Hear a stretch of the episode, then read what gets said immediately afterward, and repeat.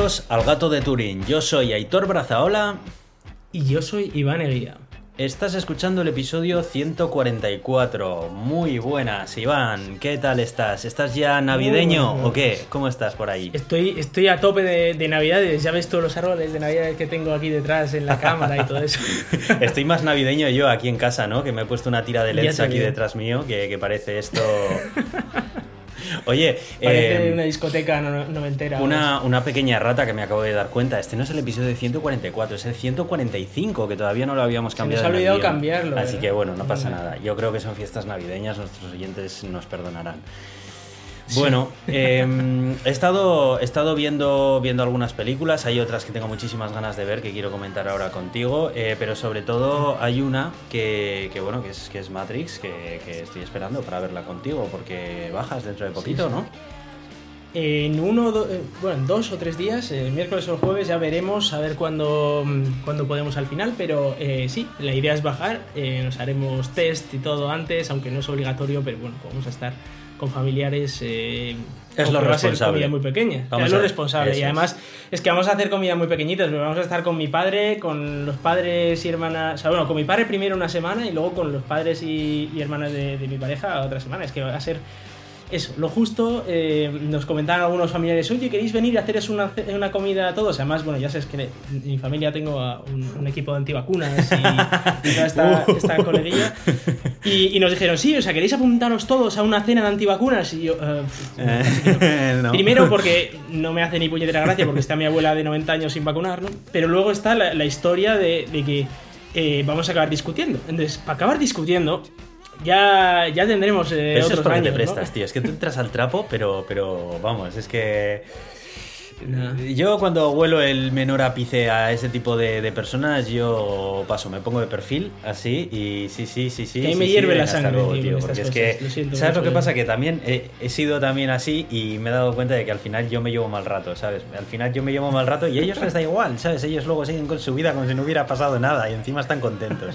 Entonces digo, mira, no voy a sacar nada de ahí, así que sin más, lo dejo, lo dejo de lado. Pero bueno, Bueno, que Vamos a hacer cuéntame. es pues, no cenar con ellos y ya está. También esa es otra opción, pero bueno, Es la otra es, es un poco más tajante, ¿no? Igual te puede, cortar, Hombre. te puede cortar alguna relación social por ahí. Aunque Bueno, bueno. tampoco perdemos tanto. vale, vale. bueno, cuéntame, ¿cómo está Pero- la situación por allí, por Suiza, tío, con todo este rollo? Porque- Eh, estamos empezando a mejorar, lo cual me alegra mucho porque ahora mismo en Suiza estamos a 1407. Y, es- y te estoy diciendo que estamos mejorando porque estábamos peor hace un par de días, ¿no? Ya. Eh, pero bueno, eh, aquí, a ver, tenemos un problemón gordísimo y es que eh, la vacunación está al 66-67%. Eh, ahora han animado mucho hace unas semanas a que la gente se pusiera una dosis extra, o sea, una primera dosis, y entonces tenemos como a un 1 y pico por ciento que tienen la primera dosis puesta y se pondrá la segunda. Pero es que aunque todos ellos se pongan la segunda dosis, no vamos a llegar al 70% de, de vacunación ni de coña en Suiza, ¿no? Eh, en mi región, pues estamos, la verdad es que bastante por la media de Suiza, un poquito más vacunados y también un poquito más contagiados, pero más o menos lo mismo, 1500 y pico tenemos aquí de incidencia. Eh, está muy mal la vacunación aquí. Hace poco hubo un referéndum sobre si había que quitar todas las restricciones, eh, había que quitar eh, la obligatoriedad del pase sanitario para los restaurantes y todo eso, ¿no? Porque decían que esto era extremadamente discriminatorio para aquel que no quería vacunarse, lo de tener que enseñar un pase, ¿no? De, de, bueno, de vacunación o de test, porque también te valen los test, ¿no? Como pase. Y salió que, bueno, salió que no, es decir, que se mantienen las restricciones, eh, pero aún así el 40% de la ciudadanía votó eh, a favor de, de que se acaben las restricciones de la COVID, o sea, de que, de que se vaya toda la mierda. Entonces, eh, bueno, la situación no es para nada bonita. Ya, mucha gente, ¿eh? Mucha Conozco, eso. conozco a demasiada gente que tiene relación conmigo bien de trabajo o bien de eh, más personal que, eh, que no está vacunada ni se quiere vacunar. Eh, Algunos, bueno, de hecho nos vinieron de visita hace unas semanas eh, unos colegas franceses, en este caso, bueno, en Francia también pues ni Dios se vacuna. Y, y nos empezaron a contar sus planes para Navidades, ¿no? Decir, ah, claro, es que ellos son griegos, ¿no? Y decían, claro, tenemos que ir a Grecia, pero nos tenemos que hacer un test antes, luego nos tenemos que hacer otro test después, pero luego vamos a estar una semana en un sitio y nos vamos a mover a otro sitio, entonces tenemos que haceros otro test, y luego nos tenemos que hacer otro test para devolver, y luego otro test a la vuelta.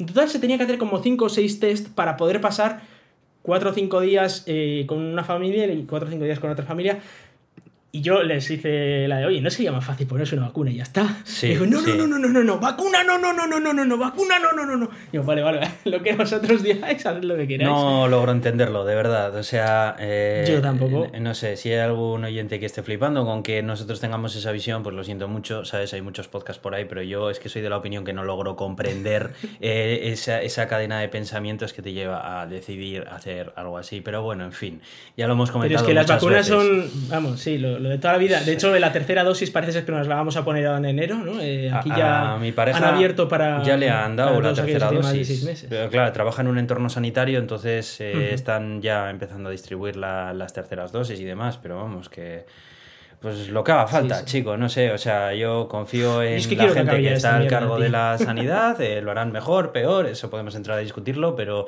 Sí. chicos si se llega a la conclusión de que se me puede poner una tercera dosis pues que me la pongan tío o sea ya está o sea entiendo que es lo correcto y lo que hay que hacer sin más A ver, que esto, y lo hemos discutido muchas veces, ¿eh? aquí se ha equivocado todo Dios, todo el Dios ha hecho cosas mal y todo Dios podría haber hecho cosas mejor, han tomado decisiones que no estamos de acuerdo mucha gente, pero mira, eh, hay que seguir lo que dice la ciencia, lo que dice la ciencia es que hay que intentar vacunarse los más posibles, los, aquellos que se vacunen pues con más dosis estarán más protegidos, pues vamos a intentar arrimar el hombro un poco, pero es que sinceramente yo también me he vacunado de la gripe, es que tampoco me parece una locura, ¿sabes?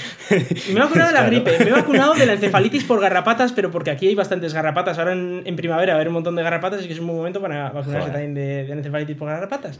Y, y no sé si me tocaba, creo que este año me he vacunado también de, de la hepatitis B o no sé qué sea. Bueno, que son vacunas, que te pone vacunas muchas veces y tampoco pasa nada, no sé. Ahora la tercera dosis, pues tercera dosis. Nos dejan a partir de seis meses de la segunda, que nos toca a finales de este mes de diciembre, o sea que ya en enero pues nos tocará la tercera dosis y ya está. Y no sé, yo creo que hay que normalizar un poco esto de ponerse vacunas para enfermedades que son prevenibles, ¿no? Previsibles, al menos, que se pueden, no sé, se puede hacer algo con el tema. Pero, pues sí en fin, está que claro la gente aquí... Bueno, vamos a cerrar este, Estamos- tema, este tema vacunas porque es que además siempre lo comentamos Sí. al principio y siempre nos llevamos aquí un raje eh, los dos, ¿sabes? Hablando acerca de este Sí, tema, sí, así sí. que bueno, vamos a... Lo que pasa es que hoy en día se entiende la libertad como la libertad para pensar lo que te dé la gana y encima joder a todo el mundo y sin que te importe. Esa es la libertad Ya, ya, de hoy en día, ¿no? ese es el, el problema que, que vemos. Así que bueno, más, allá de eso, mi vida es que ya tengo matrículas suizas en el coche por fin y todo. Ya eres un suizo Y permiso de a conducir suizo, Ya por eres un supuesto. suizo de pro. Sí, sí, sí. Eh, Ahora tengo que quitar los agujeros que me han Y- quedado en la matrícula, porque no sé si sabes que las matrículas suizas por delante son un poco más pequeñas, Sí. entonces me quedan los agujeros de la matrícula francesa. Y ahora es eso de que las matrículas te pertenecen a ti y no al coche, ¿no? ¿O cómo es así? Bueno, eh, no sé ¿O cómo es- va esa no historia. Lo- yo había escuchado Teniendo eso. solo un coche, no, a ver, teniendo solo un coche, las matrículas están con el coche. Lo que pasa es que luego no sé cómo es la historia de que si, si tienes muchos coches, mm, tienes un máximo de matrículas o algo así. Creo que tienes un máximo de dos matrículas por persona o algo así. Y entonces, claro, si tienes 10 coches, pues entonces tienes dos y tienes que ir cambiándolas, pero Qué problema, ¿eh? bueno, es que no sé, es problema de suizo, ¿sabes? Que, que a mí todavía no me ha tocado esa situación. Pero tampoco estoy- lo tengo muy claro de que sea así. o sea, sé que me han, me han comentado este tema, eh, de hecho había, ¿no? Podías elegir si querías placas intercambiables o, o no, eh, la- o sea, el, el cacharro para meter la placa, si, quisiera, si querías el- una sujeción intercambiable o no. Yo me cogí la intercambiable porque molaba más y valía un poquito más solo y dije, va, pues mira, me pongo esta que es más chula. Pero no sé, es que eh, alguna vez lo hemos dicho, ¿no? Que la diferencia entre un suizo pobre y un suizo rico es que el pobre se lava el Mercedes a mano. Más o menos. Eso es, eso es. Tú de momento eres es de los la- que te lo lavas a mano, ¿no? Eso, yo soy de los pobres todavía dentro de lo que hay aquí, sí. Qué bueno. Pero bueno, es, es un poco la historia, ¿no? Y, y tengo un iPhone también. eh, Bueno, bueno. Eso ya, ya, ya dije, ¿no? Vamos a tope, vamos a tope. Apple.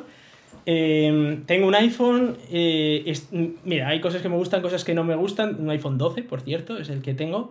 Que me gusta mucho, por ejemplo, es el tema de las fotos, de que te detecta caras, que te lo hace todo el procesamiento dentro del dispositivo, tanto en el Mac como en el iPhone. Eso es algo que me ha gustado bastante, la verdad. He volcado todas las fotos que tenía de toda mi vida por ahí metidas. las he volcado en la fototeca de iCloud. eh, empiezo a usar iCloud también. Bueno, es que no sé, me he vuelto ahí a lo loco, ¿no? Sí, sí, ya veo ya. dicho, venga, pues si vamos, vamos. Y si no, no vamos. y, y nada, eso, eso está bastante bien. Aunque, por cierto, en la aplicación de fotos de Mac se me ha colgado como tres o cuatro veces. No ¿Ah, sé si sí? esto es normal o no. Igual es porque Eh, la primera carga de, de las fotos puede que le pese bastante y entonces poco a poco hasta que las va subiendo y demás, no lo sé, ¿eh? a mí por ejemplo no me da problemas, pero también es verdad que yo llevo Sí. con la mm, fototeca subida desde hace pff, milenios, entonces Sí, sí, no, o sea, la, la- la subida fue bien, pero le costaba el procesamiento de las fotos, Mm. porque quería procesar todas para ver las caras, para tal. Sí, es, ver- verdad poco. que cuando hace ese trabajo de procesamiento eh, trabaja mucho, trabaja, sí, Mm. sí, gasta mucha batería, tienes que tenerlo conectado y demás. Luego ya una Sí, vez hecho que lo hace ya se no, queda no bien, pero si no, sí. nada. Sí, me he dado cuenta que tengo un montón de fotos de aquellas de la época en la que se sacaban con cámara de fotos que no tienen ni, ni las localizaciones de GPS ni, ni tiene las fechas bien Te puestas. va a pasar una cosa. a A todo el todo. mundo le pasa que en el momento en el que empiezas a utilizar la fototeca de iCloud, te obsesionas con tenerlo todo súper bien organizado, tagueado, para buscar por metadatos, no sé qué. Yo a mí también me pasa, ¿eh? Pero conozco a mucha gente que le pasa lo mismo, que hasta ahora tenía descontrol total de sus fotos y al momento en el que ve cómo las tienes ahí súper bien organizadas en fotos, no sé qué, te y empiezas, ¡buah! ¿Y estas que no tienen tal? No sé qué. Bueno, en fin. Sí, sí, un desastre, un desastre absoluto. Ah, ahí, ahí estoy. Y algo que, que me está quemando mucho estos días es el, el cargador del MacBook. ¿Sí? Que tiene este perolo así enorme, el transformador, ¿no? Sí. El perolo que lo tiene en el mismo sitio que el enchufe. Pero tienes... pegado, o sea, no- Ay, por Dios. Te tengo que dar esto. A ver, a ver, joder. un es que, ¿sabes lo que ¿no? pasa? Claro, tío, es que ya los nuevos Mac eso no lo incluyen. Pero yo, aquí, el Tito Cronos, tiene aquí para ti esto. Ah. ¿eh? Que mira, si te fijas, ¿ves? Esto. Pues esto sí, sí, te lo voy a dar cuando vengas, ¿vale? Porque yo no lo uso. Entonces, cuando vengas aquí, ese problema se te va a solucionar. No, pero ¿sabes lo que voy a hacer? Me va a tener que coger uno suizo, porque ese no entra en el enchufe suizo que te acabo de ver. No. A no, ver. no. Es enchufe europeo, eso. Sí, no, este no te Claro, vale. eso ¿no? es enchufe europeo. Joder, ya. Nosotros tenemos otro enchufe diferente. Bueno, es pero que sí, eso es algo que. Este que está guay porque lo sí. intercambias. Si no necesitas este cable, pues le pones el enchufito pequeño. Y si necesitas alargador Sí, sí. con eso, pues le pones este. Sí, sí, sí. Bueno, pues mira, le tendré que pillar un alargador. También tengo que cogerle una, una carcasa un poco potente a este porque no se me rompa el, el aparato cuando lo viaje. Pero bueno, sí que es verdad que eso es un poco rollo porque aquí los suizos so- son muy de poner tres enchufes en un espacio muy reducido. Ah, porque son enchufes más pequeñitos. Lo cual está bien porque tienes tres enchufes en un mismo punto. En lo que te ocupa un enchufe europeo te entran tres enchufes suizos, ¿no?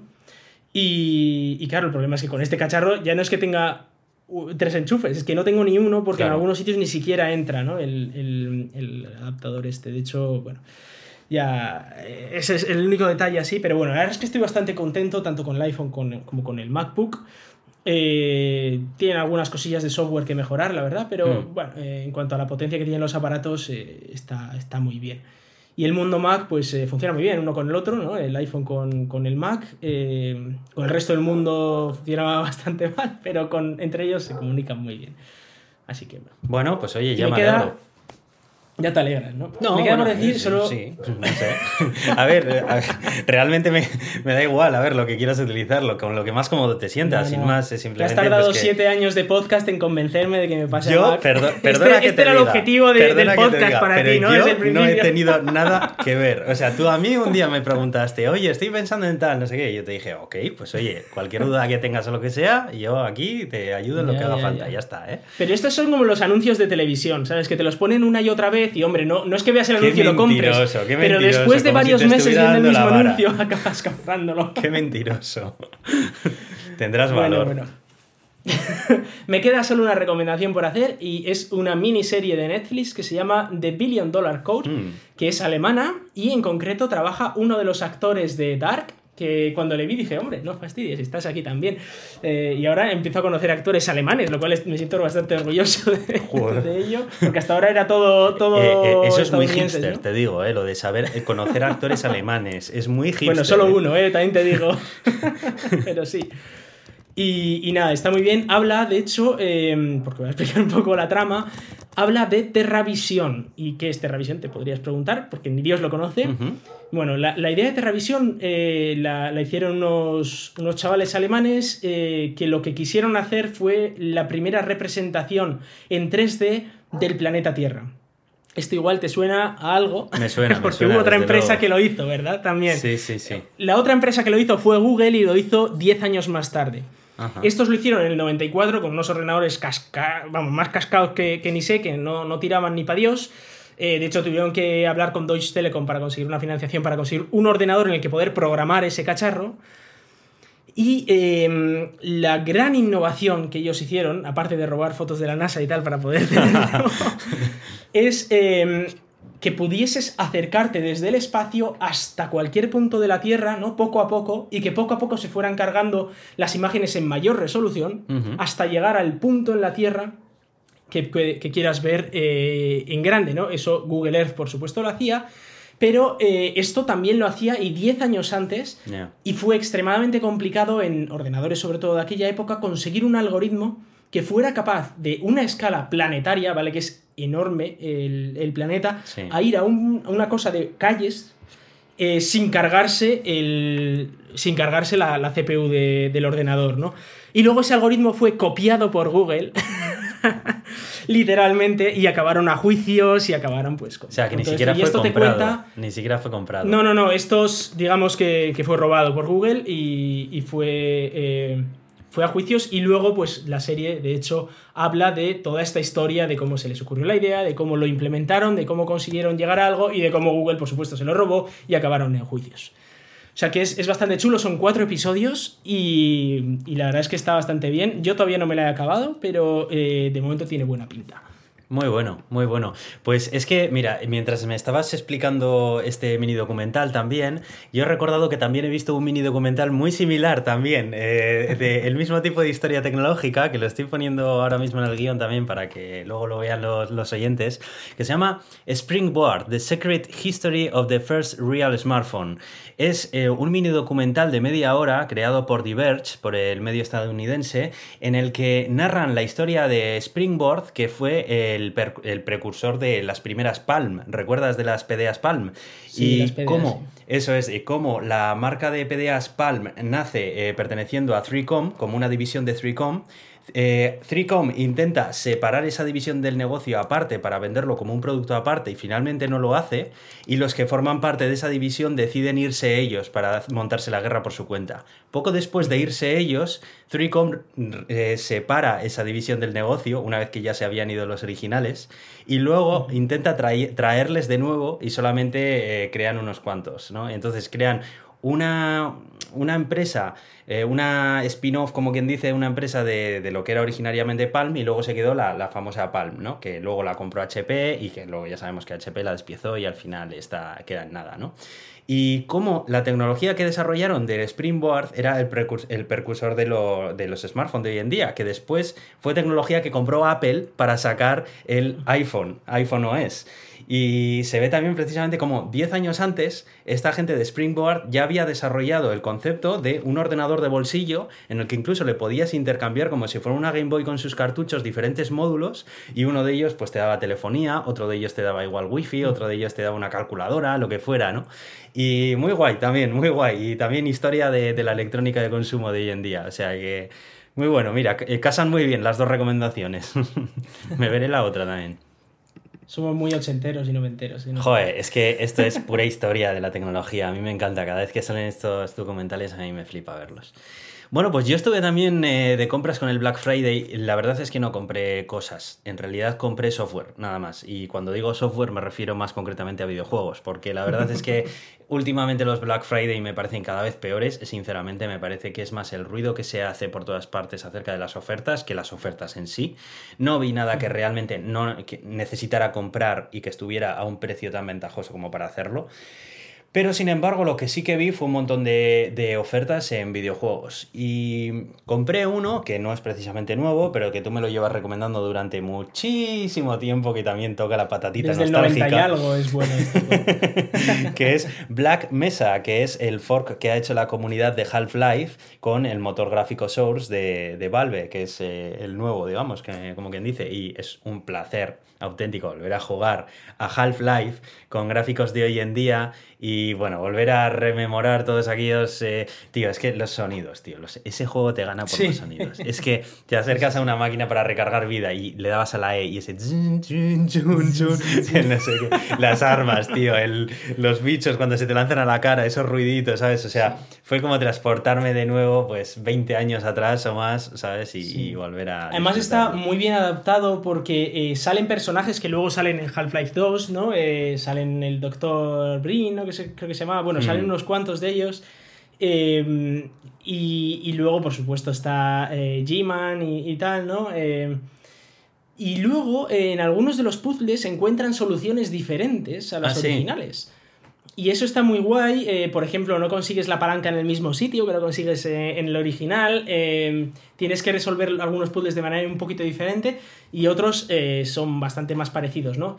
En mi caso, no me lo he acabado, el Black Mesa, porque, es- a ver, el Half-Life Es original largo, es eran- largo, sí. me parece que yo tardé como 17 horas en pasármelo en su día, el original.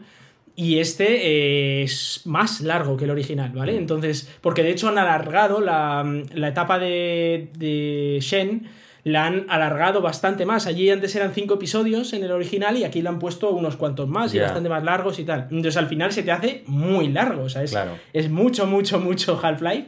Pero mola mucho porque Half-Life es eh, uno de los mejores juegos que, que han Sí. existido. Eh, que yo estoy todavía esperando al Half-Life 3, a ver cuándo sale. Buah. ya, ya. Sí, sí. Creo, di- dijeron que salía en 2003 o 2004, no me acuerdo. No, 2007 creo que iba Nada, a salir, eso ¿no? es Venga, mentira, pues- eso es mentira. Oh, se ha retrasado un poquito, pero a ver. Eso es mentira. Eso no va a salir nunca. Pues sí, sí, ya te digo. Y, y eso. Y luego, en cuanto a cine, pues he estado viendo. eh, bueno, eh, voy a ver la nueva de Spider-Man, por supuesto, que la iré a ver mañana. La nueva de Matrix, que la vamos a ver juntos, como he comentado antes. Y hace poquito he visto también la nueva de Resident Evil, que han sacado, que se aleja de las anteriores de Resident Evil para hacerla más parecida al primer videojuego. Y tengo que decir que sin ser un peliculón de culto, me ha parecido muy entretenida. Así que si te han gustado el primer Resident Evil, especialmente, porque es muy parecido al videojuego, hay muchas escenas que están calcadas de cómo eran en el primero pues la vas a disfrutar. Además es más de terror que de acción, como eran hasta ahora las de Resident Evil. O sea que, no sé, yo la verdad que película navideña que recomiendo. Si se puede llamar navideña una Película navideña. con desme- desmembramientos y sangre por doquier. Pero bueno, para eso hemos venido aquí, ¿no? Para jugar. Así que... Bueno, bueno, Aitor. Que igual viene el rey, o sea que. tampoco está tan lejos la realidad de- del Resident Evil. Efectivamente, efectivamente. Así que nada. Y eso es lo que tengo para contarte. Em, podemos entrar, si quieres, a mencionar los métodos de contacto y empezamos Sí, a hablar sí. acerca de las noticias que tenemos. Sí, porque llevamos aquí 20 minutos. Sí, de pero, pero estoy seguro de que esta charla la han disfrutado los oyentes.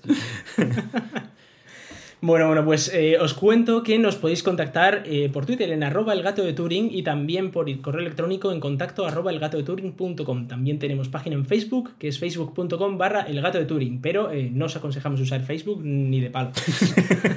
Siguiendo con ello, tenemos como patrocinadores a nuestros oyentes de PodGiro y también a Euska Digital, que nos hostea los, los audios y nos pasa por su, por su radio. Y en los podcatchers nos podéis escuchar, por supuesto, en Evox, en Apple Podcast, en Google Podcast, Spotify, Amazon Music y un montón eh, de más sitios en los que beben de, de estos. Y además salimos en la radio, como ya he comentado, en Euska Digital los martes a las 7 de la tarde y pertenecemos a la comunidad de ciencia creativa Escenio, que a su vez pertenece a la Cátedra de Cultura Científica de la Universidad del País Vasco. Yo soy Aitor, arroba cronosnhz en Twitter. Y yo soy Iván, arroba Razican en Twitter. Vamos con las noticias. Bueno, pues os vengo a hablar de coches eléctricos y en concreto del Renault Zoe, porque, eh, eh, bueno, el Zoe es, digamos, uno de los coches eléctricos típicos aquí en Europa, ¿no? Eh, de los que más se ve, eh, de los que le han metido ya este ruidito que cuando lo oyes eh, sabes que hay un Zoe que viene por allí. Y resulta que le han hecho un. Bueno, todos los años mejoran ¿no? los coches, esto es bastante habitual. Y este año una de las mejoras ha sido poner un airbag de peor calidad, por ejemplo, entre otras cosas. O sea, evidentemente no es una mejora, pero lo que querían era bajar el precio de- del coche. Y eh, pues EuronCap ha probado a analizarlo de nuevo, con los estándares de hoy en día. Y ha conseguido cero estrellas EuronCap. ¿Qué dices? Lo cual, sí, sí, cero. Eh, además, no es el primero porque ya Dacia sacó el, el nuevo Dacia y sacó también cero estrellas Euroncap. Y eh, ya se está viendo que, que- que no, que, que no, no hay de dónde sacar aquí. Eh, también es verdad que lo que hacen es probar el modelo de base, que no tiene prácticamente ayudas a la conducción, que no tiene pues todos los equipamientos adicionales, ¿no? El modelo base. Pero se supone Pero que el modelo así- Euro- EuronCap eh, evalúa la seguridad independientemente del equipamiento opcional, ¿no? Bueno, hay cosas como, por ejemplo, la asistencia a la conducción, ¿no? Para que no se te salga el coche del carril y tal, que en Renault tienes que pagar por ello. Entonces eso no lo analizan en Euroncap, es como si no lo tuviera. eh, y tiene pues algunos de estos... eh, eh, ese es el tema, que es que el, el Zoe tiene temas de seguridad eh, que, que no están en el base y que por lo tanto eh, pues el EuronCap como solo mira el modelo base le han dado cero estrellas. Estaban hablando aquí algunos analistas que decían que bueno, si hubiesen mirado el tope de gama igual habría conseguido dos o tres estrellas. EuronCap. Bueno, Que tampoco es que sea nada del otro mundo, ¿no? A ver, yo, hoy en- yo teniendo un coche 5 estrellas EuronCap me, me llama mucho la atención lo de el tema de la seguridad, cómo se lo, toman, se lo toman bastante a la ligera en Renault. Eh, primero salió un comunicado de Renault eh, diciendo que, que, bueno, que lo iban a mirar y tal, y ahora lo que han dicho es que efectivamente van a hacer cambios para el modelo del año que viene para como mínimo arreglar algunos de los puntos que mencionaba eh, el, el análisis. ¿no? Uno de los que se le ha criticado mucho es que en golpes laterales, ¿no? Eh, pues de eso de que, oye, eh, estás pasando una carretera y uno se salta el semáforo y te da de lado, te da un leñazo, ¿no? Eh, ahí no hay airbag lateral, entonces te comes el cristal, pero de pleno, que además está muy cerquita de la, de la cabeza. Y, y bueno, es muy, muy alta probabilidad de, de muerte o de daño cerebral, ¿no? Ese era uno de los grandes problemas que tenía. También al ser un coche pequeño, pues tienes los muros muy cerca. Entonces un golpe lateral es muy fácil que te comas el cristal, ¿no? Eso hay en otros coches, ¿no? Como por ejemplo yo es el Tesla que Pero- te baja como una cortina de airbag. Pero por- no hace falta que te baje una cortina de airbag, no sé qué. O sea, los coches eh, incluso pequeños han encontrado otros mecanismos para protegerlo. ahí. Los airbags, los airbag laterales se utilizan desde hace bastante tiempo en la industria de la automoción. Sí, sí. O sea, eh, no sé, muy mal han tenido que diseñar el, desde el punto de vista de seguridad el interior de ese vehículo para que haya sacado esto. Claro, el tema, el tema también es que ese es un vehículo de 2013, que sí que es verdad que ha ido tenido mejoras incrementales, pero el vehículo es el mismo y la plataforma es la misma.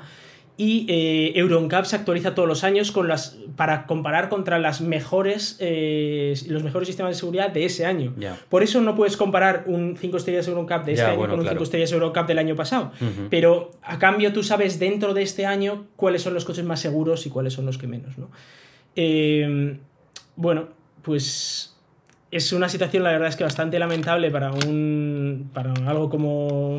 para alguien como Renault, ¿no? Que es una empresa que siempre se había eh, mostrado como un coche seguros. O sea, a Mm. ver, tú en Renault no tenías ningún coche que fuera una locura, o sea, no, no Sí, era un no, no estaba asociada al coche lujo la marca, pero Eso es. sabías que la seguridad la dabas por sentada, vamos. Eso es. Eh, el Renault siempre había sido de los más seguros, además. O sea, siempre ha- había, de hecho, ha tenido varias veces 5 estrellas EuronCap, porque siempre era como, vale, o sea, si te pillas un Renault, vale, no, es como más seguro. Es como dentro de los coches de gama baja o gama media, es de los coches seguros. Y ahora me estás diciendo que tienen cero estrellas EuronCap, pues da como, da mucho que decir, ¿no? Da como, ostras, ya igual Renault no es aquel coche seguro. Y si no es un coche seguro, encima el coche es bastante caro, ¿qué, qué tiene? o sea, ¿qué, También, también puede ser algo concretamente de este modelo, ¿eh? del Zoe en concreto. Sí, sí, sí, puede ser, porque al ser eléctrico quieren bajar un Yo poco creo que no, no habría que y- generalizarlo al resto de la gama Renault porque no lo sabemos, Sí, ¿no? sí. No sé cómo será. Pero bueno, resto- el Dacia Spring también ha recibido una calificación de cero estrellas, ¿no? Entonces, eh, el Dacia, que tiene motores Renault y bueno, es como un- una, una parte, ¿no? Renault, eh, pues también ha recibido estas calificaciones tan bajas. También es verdad que el Dacia Spring era un coche que venía pr- principalmente del mercado chino, que se adaptó un poco a Europa para cumplir la legislación, pero solo para cumplirla, no como para encima tener buenas notas, digamos, sino simplemente para, para aprobar raspado. Y gracias a eso el precio es bajísimo, ¿no? Estamos hablando de un coche que con ayudas y todo, pues lo puedes conseguir por menos de 10.000 euros, pero eh, a cambio, pues evidentemente la seguridad y el tamaño también, pues no, no son muy allá.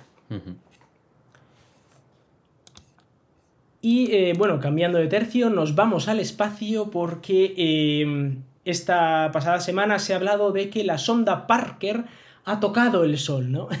bueno, ha sido una noticia muy rimbombante, pero eh, la noticia es importante. ¿eh?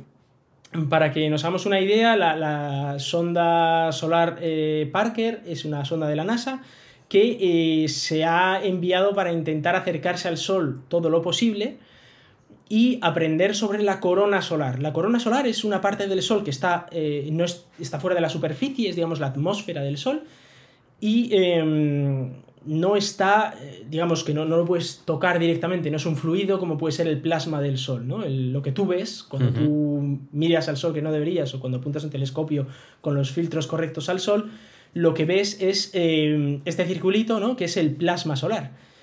Y luego fuera de ese plasma, que se suele ver únicamente cuando hay un eclipse, por ejemplo, está la corona, que es eh, un material que sale despedido del Sol, eh, que bueno, que forma como una especie de nebulosa, ¿no? Alrededor del Sol y que curiosamente, y es algo que no se entiende muy bien, eh, está más caliente que la superficie del Sol.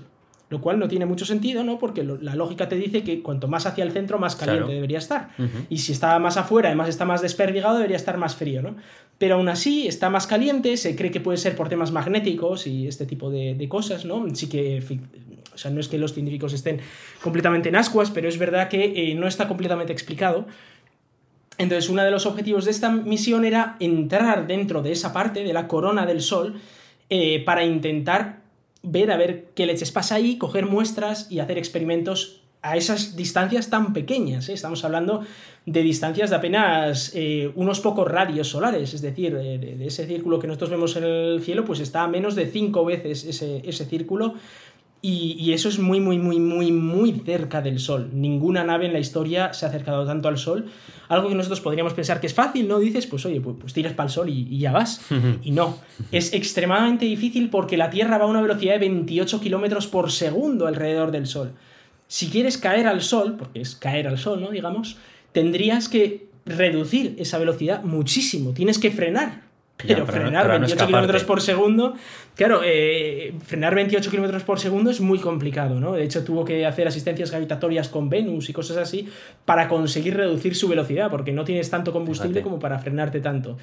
En cualquier caso, em, por fin se ha confirmado que ha entrado dentro de la corona solar que es un hito eh, impresionante. Eh, algunos dicen que es tocar el Sol, pero que nadie se piense que está tocando la superficie del Sol, ¿vale? Está tocando esta atmósfera del, Sol. Hmm. Y además ha sacado un vídeo muy chulo que os recomiendo a todos ver, en el que, eh, entre otras cosas, se ve el fondo de la Vía Láctea, lo cual es muy, muy impresionante, y un montón de partículas del Sol como un viento solar eh, que, pasa por las cámaras y que se ven unas imágenes espectaculares, ¿no? A esas velocidades a las que, por supuesto, se mueve la sonda. Eh, y, está haciendo experimentos, por supuesto, de la magnetosfera solar, de las partículas solares y de eh, cómo funciona esta corona. Lo cual es impresionante. De hecho, mola mucho porque pone la velocidad, ¿no? Va a 142 kilómetros por, segundo. claro, es, impresionante la velocidad que lleva ahí, claro. Y está, mira, y de hecho pone 17 radios solares, o sea que yo me he pasado un poquito eh, al decir 5, pero está a 17 veces la, distancia mm, del radio del Sol, ¿no? Es decir, que, sería como unas 8 veces, ¿no? Digamos 8 o 9 veces el diámetro del Sol. A esa distancia está. ¿Qué pasa? Eh, es impresionante, es que es, una de las ondas más chulas que tenemos ahora mismo por ahí en el espacio y la verdad es que me quería, quería hablar de ella porque el vídeo lo podéis ver y podéis ver cómo es la corona solar in situ. Y las, imágenes que captó también, creo que ya estuvo mandando imágenes desde hace unas semanas o algo así, también era una pasada, también era una chulada todo lo que sí, sí. Ha mandado varias imágenes eh, de, todo esto y, bueno, lleva, lleva ya varios años ¿no? Eh, la, la sonda acercándose paulatinamente más al Sol para intentar eh, poder hacer experimentos más cercanos y, bueno, la verdad es que está bastante chulo. Además, se habla ¿no? de cómo en algunas de las imágenes parece que se están viendo eh, Venus y Mercurio, pero no está claro y, bueno, que, se ven ahí algunas, algunos planetas y se ve clarísimamente la, Vía Láctea, por supuesto, en las imágenes. Qué guay. Y seguimos hablando del espacio porque eh, ha, sacado eh, Spin Launch, que es una... Una, de hecho, por cierto, me he equivocado de link, por si no consigues llegar a él. Vale, vale, sí, es que estaba entrando y estaba alucinando un poco. Digo, igual es que aquí el amigo de Daniel Marín se las ha dado de poético, ¿sabes? Y ha puesto un título que no tiene nada que ver con, con el contenido, pero. No, no, no, no. no, Luego, luego, pongo el link correcto para, para el esto, pero bueno. Em, Spin Launch, que es una empresa que pretende lanzar lanzarnos al espacio sin un cohete directamente, o al menos evitando la primera etapa de un cohete. Eh, en lugar de hacer una explosión terrible que te propulsa hacia el cielo, la idea es meterte en una centrífuga que va a unas velocidades eh, infernales y llegado el momento, cuando tienes suficiente velocidad, sales disparado hacia el cielo a unas velocidades que alcanzarías igual 60 kilómetros de altura solo del pepinazo que te lanza por la centrífuga Y luego ya allí sí, eso sí, necesita otro cohete eh, para poder entrar en órbita. Es decir, esto simplemente te lanza fuera de, o muy lejos, ¿no? Como para no tener esa fricción atmosférica. Pero espera, espera, espera. Eh, Esto, esto está pensado también para seres humanos.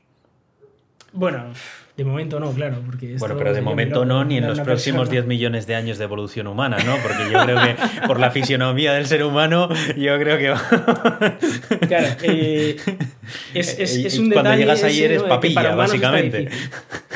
Sí, esto para los seres humanos es un poco complicado. eh, tiene, tiene muchas Hay un par de aspectos que técnicos que resolver, vamos a Sí. decir. Sí. No, pero incluso para cargas eh, satelitales y así es muy complicado, ¿no? Porque claro. tiene que estar recibiendo un montón de fuerza en un eje Claro. y luego cuando se, se lanza, eh, es, bueno, de repente La pasa... pachurra. Esa pachurra, claro. Además tiene otro problema y es que, claro, dentro de la centrífuga la idea es tener un poco de presión eh, baja, baja presión, ¿no? Para que puedas acelerarlo sin prácticamente resistencia. Pero luego tienes dos problemas. Primero, que cuando sale disparado a la atmósfera, eso es un choque, o sea, es un choque de aire brutal. Claro, de repente tienes una atmósfera de aire ahí. Claro. Y sales de no tener atmósfera a de repente tener atmósfera, eso tienes que tener bien protegido el cohete porque si no, en la hostia que se da es, es brutal, ¿no? Y luego, el otro tema es la exclusa. Necesitas una exclusa que pase de prácticamente vacío a una atmósfera y se puede abrir en apenas unos milisegundos de cuando ya lo lanzas, ¿no? Eso es algo, un sistema muy curioso que lo que han hecho ha sido poner una especie de papel, para que nos hagamos un poco la idea, ¿vale? Es una especie de papel que el cohete atraviesa y lo rompe directamente. Lo rompe y entonces sale disparado. Entonces no, no necesitas una exclusa como tal que se abra, sino que una especie de papel que lo atraviesa y ya, ya ha salido a la atmósfera, ya está. Y que por supuesto ese papel tiene que ser capaz de absorber una atmósfera de presión, pero bueno, no es un papel papel, evidentemente. No sé, no sé. a Pero eh, es bastante curioso. eh, la ventaja es que, por supuesto, esta aceleración inicial se hace con electricidad, que puede venir de energías renovables, lo cual es más eh, respetuoso con el medio ambiente, por supuesto. Y eh, gastas menos combustible, con lo cual podría llegar a ser más barato, ¿no? Habría que ver. eh, y qué tipo de cargas puedes mandar en este pepino, ¿no? Y luego, claro, las cargas que recibe ahí el satélite, pues no todos los satélites pueden estar recibiendo una aceleración lateral brutal y luego de repente otra aceleración vertical, en fin. Eh, los satélites suelen ser. suelen estar pensados más para estar en gravedad cero que para el lanzamiento. Y en el lanzamiento normalmente se intentan evitar las cargas laterales y que solo vayan en un eje. Para que ese eje sí que lo hacen los constructores de satélites, lo hacen un poco más fuerte, pero como le vaya de lado el- la fuerza, se puede partir el satélite por la mitad. Ya, Entonces, no sé. este caso te- necesitaría soportar eso también, ¿no? Está curioso, lo que pasa es que. Uf, yo esto lo veo un poco complicado, la verdad. No sé. Eh, a ver, está bien desde el punto de vista del ahorro energético que supone lo que tú dices, que es verdad que lanzar un cohete, eso es quemar ahí a saco, ¿eh? O sea, Sí, sí. eso hay quemar, quema vamos, todo lo que tienes que quemar y, y más. Entonces, Sí, desde sí. ese punto de vista está guay, pero mm, dejando a un lado eso, no sé, no sé realmente eh, si merece la pena, si merece la pena todo este tal, porque al fin y al cabo, para empezar, no vas a poder mandar cualquier cosa. Por ejemplo, los quesos que suele mandar eh, Elon Musk al espacio no los puedes mandar, porque ya cuando llega ahí eso ya no es queso, eso es nata y toda deforme. Y si no quieres mandar quesos, pues tienes que tener mucho cuidado con a ver qué es lo que mandas, porque tal, y como quieras meter un humano, bueno, pues peor que un queso, que te voy a contar, ¿no?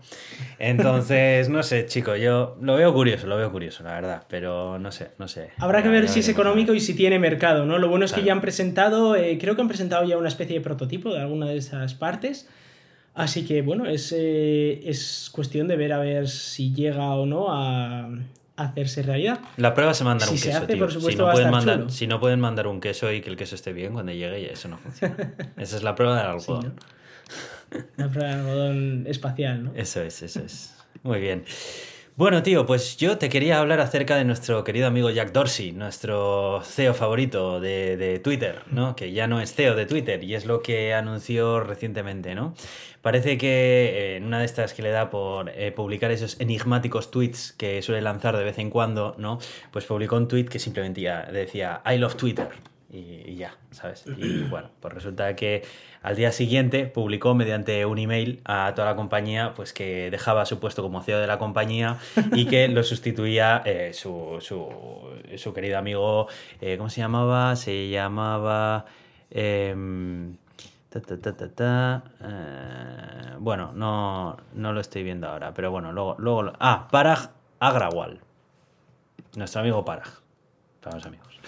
Eh, que era el CTO. Era el CTO de Twitter. eh, en pocas palabras, la persona que se comía todos los aspectos relacionados con la tecnología. Y bueno, dice que, que él ahora se va a dedicar a, a otras cosas, ¿no? Como por ejemplo los NFTs, eh, su startup ahí de criptomonedas, etcétera, etcétera. Y que bueno, pues eh, este era uno de los últimos CEOs que quedaban de las originales.com, de las grandes eh, tal, porque si empezamos a pensar realmente, eh, pues en Microsoft ya no está Bill Gates, en Apple ya no está Steve Jobs, en eh, Facebook, bueno, no, no, todavía nos queda aquí a Facebook con nuestro amigo Zuckerberg. Que no Mala quiere- hierba nunca muere, Aitor. o que, sea, que no quiere salir de la poltrona. no Te voy a decir una cosa, Zuckerberg es lo peor que le está ocurriendo a Facebook, porque creo que tiene Claro el nombre tan manchado que el hecho de que cambien el nombre a la compañía no va a cambiar el hecho de que él sigue como él sigue siendo sinónimo de cosas malas. Pero bueno, eso es otra batalla. otro Pero es que va a manchar meta también, ya verás. Efectivamente, efectivamente, pero bueno. Bueno, en este caso Jack, pues eh, con una carta bastante emotiva que ha decidido publicar también él mismo en su propio Twitter, eh, con una captura de pantalla de su propio Gmail corporativo. Mm, Me hace mucha gracia estas cosas, ¿sabes? Es co- cosas de, cosas de CEO de una grandísima empresa, ¿sabes? Porque, porque no hay formas eh, hoy en día en Internet eh, en compartir un comunicado eh, que no sea con una captura de pantalla de uno de- del, del email de la empresa, pero bueno. Pero él mismo ha demostrado una de las limitaciones que tiene Twitter, ¿no? O sea, Efe- es- es en plan de, efectivamente. tengo, que, tengo que compartir esto como una captura porque no me deja poner aquí todo lo que quiero poner. claro, claro, es. Em, ¿Qué quieres que te diga? A ver, a mí Jack Dorsey, más allá del el símbolo que representaba, que era, bueno, pues el creador de Twitter, yo creo que este señor hacía ya tiempo que realmente en Twitter ni pinchaba ni cortaba. O sea, este tío estaba ahí pues porque era suyo, ¿sabes? Y de momento tenía la junta directiva de su parte, a la junta de accionistas y todos contentos. Pero yo creo que este tío era un símbolo más que otra cosa. O sea, realmente que se pire, mm, creo que es más, eh, bueno, eh, tengo que mencionar Bueno, también otra y noticia. todo, ¿no? Efectivamente. Y es que poco después de anunciar que dejaba la, la empresa, dejaba el puesto de, de CEO, pues las acciones de repente subieron. Subieron. O sea, pues bueno, vale. Eh, ya sabemos todos, Jack, que mucho no hacías, precisamente. Entonces ahora yo creo que ha dejado hueco para que le venga alguien a sustituir que realmente no viva del nombre y que realmente lo que esté es ahí para, para subir el valor de la compañía. Y así ha sido, porque nada más entrar lo que ha hecho ha sido empezar a cortar cabezas de directivos, no te lo pierdas. Ha aligerado el organigrama de Twitter un montón y ha empezado a despedir porque dice que la organización, pues que el organigrama ese que debía ser optimizado y que ahí sobraban un montón de cosas, así que han empezado a despedir a, a- a directivos nada más llegar, ya te digo. O sea que me imagino el clima que habrá ahora mismo en, en Twitter.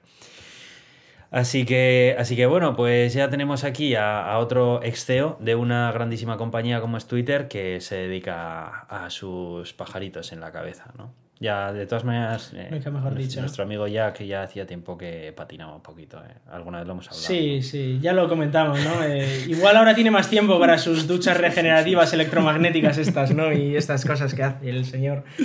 En fin. Sí, sí, sí, sí, porque Dios mío, tío, es que, buah, buah, buah, no sé, no sé. Era un personaje de cuidado este. Y sigue es. siendo, lo supongo, ¿no? Así que nada, eso te cuento. Bueno, quería comentarte también aquí acerca de una aplicación que hasta ahora no era una aplicación y de momento sigue sin serlo, es más bien un servicio a día de hoy, pero que se utiliza muchísimo y se ha extendido mucho, eh, particularmente en España se utiliza un montón, en- porque bueno, bueno, particularmente en España no es porque solamente está en España, pero bueno, estoy hablando de Bizum. ¿Vale? Bizum es el servicio español para intercambio de, de- para pagos entre particulares que fue adoptado por prácticamente toda la banca española y fue integrado dentro de las aplicaciones de cada uno de los bancos con mejor Para o aquellos peor que vivís implementación. en. Sí. Para aquellos que vivís en Suiza es como el Twint, pero en España. Eh, sí, sí, eso es. Entonces, entonces eso, ¿no? Entonces, Bizum ha sido una plataforma que ha crecido mucho porque realmente la idea no era de ellos, ya hacía tiempo que el pago entre particulares empezaba a ser un servicio bastante útil, pero es cierto que ellos lo han popularizado dentro de España, porque yo recuerdo que antes había 150 aplicaciones para enviarte eh, entre, entre particulares y luego resulta que siempre tenías que interactuar con un Magel que no tenía ni idea de tecnología y que no lo tenía, básicamente. Entonces, hasta que no llegó Bizum y les puso el Bizum a todos en sus bancos por defecto, pues no podías utilizar esto. Bueno, Eh, como he mencionado antes, Bizum es algo que estaba integrado dentro de la aplicación del banco de cada uno y sin más, ¿no? El caso es que ahora Bizum quiere lanzar su propia aplicación, que, bueno, pues dicen que quieren integrar ya eh, a un montón de otros comercios y quieren hacer también, pues, eh, pago en compras conjuntas, por ejemplo. no voy a decir cuentas de Netflix compartidas porque eso es ilegal ni, ni, cuentas de, Spotify compartidas, porque eso no se puede hacer, pero eh, a lo mejor en Minecraft esto se podría hacer, ¿no? ¿Eh? Pero bueno, dejándolo así a un lado. Entonces, a mí me parece muy interesante, porque la verdad es que eh, la integración de Bizum en algunas aplicaciones de bancos, francamente, es bastante mala. Yo, el banco que utilizo en España, mm, puedo decir que tiene una integración bastante buena, pero también conozco otros bancos locales, concretamente cajas, eh, aquí en Euskadi que tienen unas implementaciones difíciles, vamos a decir difíciles, ¿vale? Por ser correctos. Entonces, de esta forma, si Bizum puede plantear una aplicación que funcione bien en ambos sistemas operativos, al menos los principalmente utilizados y demás, y que además pues, pueda ofrecer más servicios, la verdad es que me parece, me parece un win. Siempre y cuando no retiren ese soporte nativo para los bancos. Ojo, han dicho que no, que esto convivirá con la integración que tienen eh, los bancos con este servicio. Así que bueno, bien, la verdad es que me parece una buena noticia. Yo solo espero que no hagan como en Suiza, porque en Suiza tú tienes, tenemos Twint en lugar de Bizum, ¿vale? Pero tú tienes la, la aplicación del banco y luego aparte la aplicación de Twint del banco. Pero mm. claro, si tú tienes dos bancos, tienes la aplicación de un banco, la aplicación de otro banco, la aplicación de Twint de un banco, la aplicación de Twint del otro banco y al final tienes cuatro aplicaciones para lo mismo. Es que eso ya ocurre con Bizum en, en España. Hay muchos bancos que lo tienen integrado dentro de la propia aplicación del banco. Bueno, es más, corrijo. Hay pocos bancos que tienen integrado Bizum dentro de su aplicación. El que utilizo yo es uno de ellos, y es una de las cosas que agradecí cuando me pasé a este banco. Pero la mayoría de, los bancos en España, la aplicación de Bizum es una aplicación independiente, pero propia de ese mismo banco, tal y como estás contando tú. Entonces, claro, tienes que tener una aplicación de cada uno de los bancos. Bueno, es que, y encima ni siquiera es una aplicación buena porque casi siempre es una web app que, que funciona fatal y, en fin. Así que, así que sí. Pero bueno, bueno, Iván, pues tú antes estabas mencionando cosas acerca de coches eléctricos, ¿no? Y yo también quiero venir aquí con una noticia que me ha llamado la atención. Me ha llamado la atención porque es de estas noticias que suelen ser un brindis al sol, ¿no? Que cuando las lees dices, ¡oh! Esto sería fantástico, ¿no? Como, como el Tesla Model 3 de 35.000 euros y luego empiezas a leer la letra pequeña y dices, bueno, 35.000 no, porque, claro, que si los impuestos, que si no sé qué, que si no sé cuál, todavía no. No, pero es que ni siquiera sin impuestos, ¿eh? Luego más tarde. El Model 3, el base Model 3 sin impuestos está 38.000 ahora mismo, o 39.000, no sé, pero bueno, lo de los. Esto es imposible. Así que bueno. No, no va a ocurrir nunca.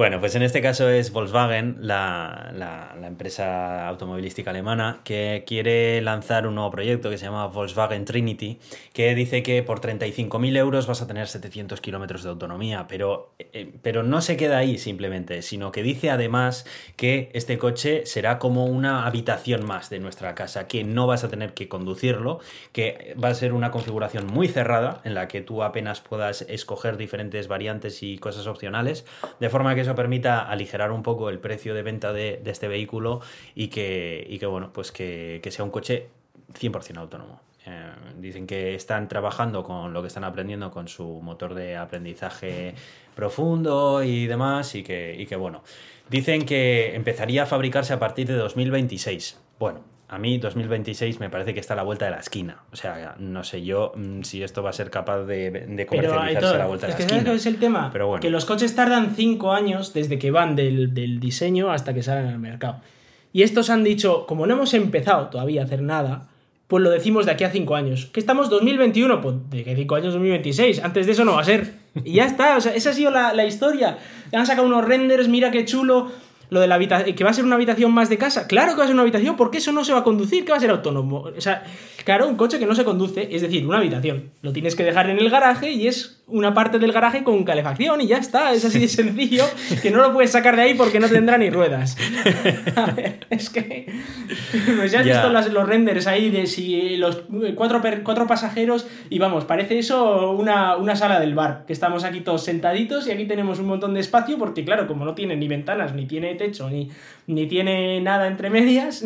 Vamos, es que es un cachondeo. esto. Ya, es que no sé, a ver, yo mm, lo, lo traigo aquí porque nos gusta hablar acerca de este tipo de cosas, pero yo realmente no me lo creo.